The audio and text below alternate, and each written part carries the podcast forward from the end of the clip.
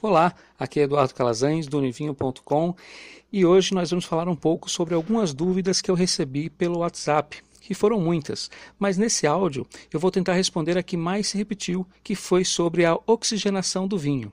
Depois de abrir a garrafa, qual a melhor forma de fazer o vinho oxigenar? Bom, a melhor forma de fazer isso é utilizando um decanter como aerador. Ou, se você não tiver um decanter, pode ser uma jarra de suco que também vai fazer o mesmo efeito.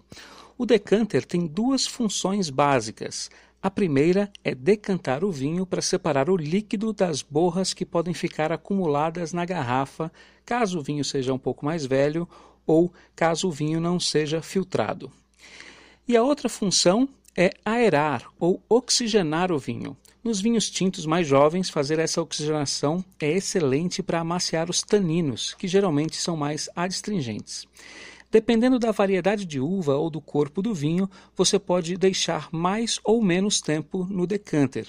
Eu vou deixar um link aqui logo abaixo para você com as variedades de uvas mais populares e uma estimativa de tempo para você deixar o seu vinho respirar. Lembrando, claro, que é uma estimativa, vai depender muito do vinho. E uma outra dica interessante é sobre a temperatura do vinho no decanter, porque se você deixou o vinho na temperatura ideal para servir e depois colocou por 15 ou 30 minutos no decanter, provavelmente ele esquentou demais, ficou em temperatura ambiente e o, o, gosto não vai ficar muito agradável.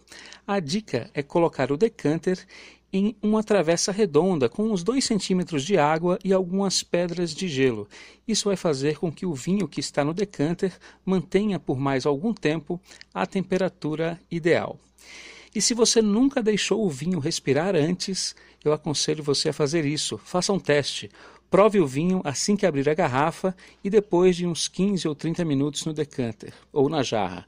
Você vai se surpreender. Essa foi a dica de hoje. Se você tiver alguma sugestão ou dúvida sobre o mundo do vinho, manda ela para mim por aqui que eu posso responder nas próximas mensagens. E também compartilhe o meu número do WhatsApp com seus amigos. Peça para eles enviarem a mensagem Eu Quero. Eles poderão receber já a próxima dica. Um forte abraço.